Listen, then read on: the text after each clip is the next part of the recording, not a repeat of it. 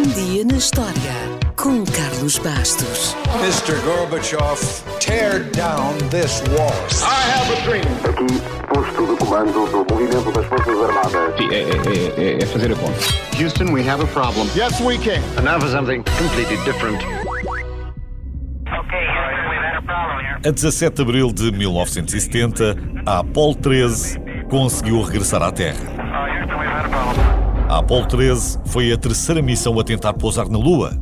Infelizmente, após dois dias de viagem, um dos tanques de oxigênio do módulo de comando explodiu e a viagem à Lua transformou-se numa missão de resgate dos três astronautas a bordo.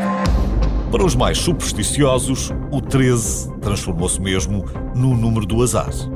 O que é extraordinário é que o mundo tinha parado para ver o primeiro homem a andar na Lua menos de um ano antes.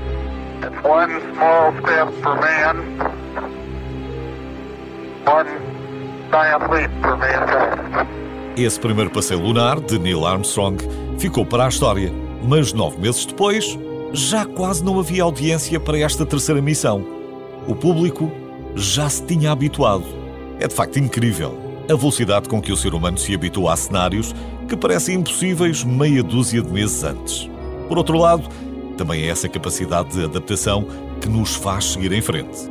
Mas voltando ao programa Apollo, de uma maneira geral, as duas únicas histórias que são contadas são as da Apollo 11, que pousou na Lua, e da Apollo 13, que ia correndo muito mal. Das outras, praticamente não se fala. E se hoje se fala quase mais da Apollo 13, a culpa é de Jim Lovell, o comandante da missão, e também do realizador de cinema Ron Howard. Set. Camera speed. Sound production, take one. Action. Em 1992, Lovell decidiu escrever um livro com o seu relato do incidente. Quando terminou o primeiro capítulo, enviou, juntamente com uma proposta, para várias editoras e produtoras. Foi uma loucura. Começou uma guerra de licitações e Ron Howard acabou por ficar com os direitos do filme. Aliás, o filme começou a ser rodado em 1994, ainda antes do livro ser lançado. Okay, guys, we're going to the moon. Para simular a gravidade zero, a ideia era prender os atores com cabos. Mas Spielberg sugeriu ao seu amigo Ron Howard que ele usasse antes o KC-135.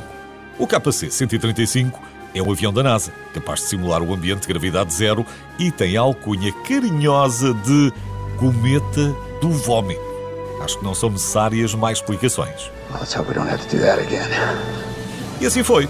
Mas, como o KC-135 só conseguia simular a gravidade zero 25 segundos de cada vez, Bill Paxton, Tom Hanks e Kevin Bacon tiveram de fazer 30 a 40 mergulhos por voo duas vezes por dia.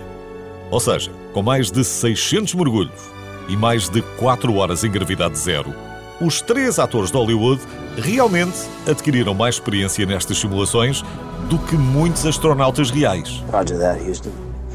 That's wonderful news. E sem surpresa, também poucas vezes o Tom Hanks, o Bill Paxton e o Kevin Bacon estiveram tão magros como nesse filme.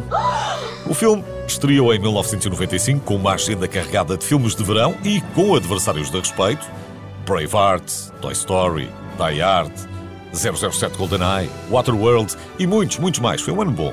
Mas, felizmente, a concorrência direta de Apollo 13 no fim de semana de estreia foi a Lei de Dredd, com o Sylvester Stallone, e os Power Rangers. Vá lá, vá lá.